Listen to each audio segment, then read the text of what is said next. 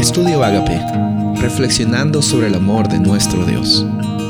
El título de hoy es Así permanecerá vuestra descendencia y vuestro nombre. Isaías 66, 22. Porque como los cielos nuevos y la nueva tierra que yo hago permanecerán delante de mí, dice Jehová, así también permanecerá vuestra descendencia y vuestro nombre. Muchos queremos permanecer en este mundo, ¿no? Queremos, hay personas que quieren vivir por bastante tiempo en este mundo y que su nombre prevalezca. En los tiempos del Antiguo Testamento, y también un poco lo vemos ahora, eh, el nombre de la persona y su descendencia tenían mucho que ver con las bendiciones que ellos sentían que recibían por parte de Dios.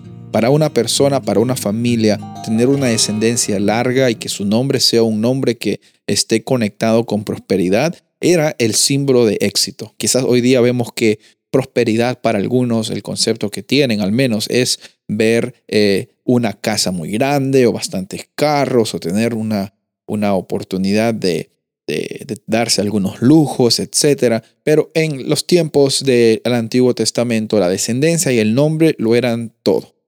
Entonces aquí nos encontramos con una realidad muy grande. Dios está dispuesto, dice aquí en el versículo número 22, está dispuesto a que nosotros tengamos esa permanencia. Así como Dios dice, yo lo que yo hago permanece, de la misma forma voy a hacer que ustedes permanezcan para siempre.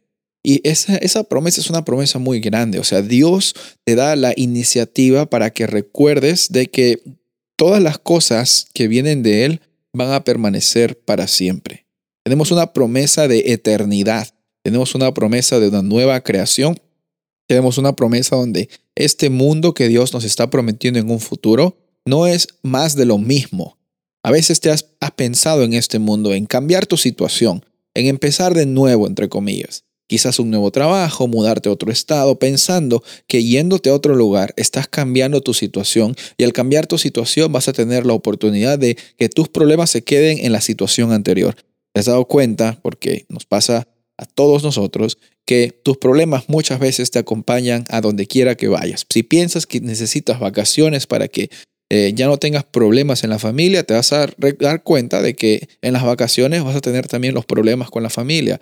¿En qué consiste entonces esta situación que Dios nos da de permanencia y de eternidad?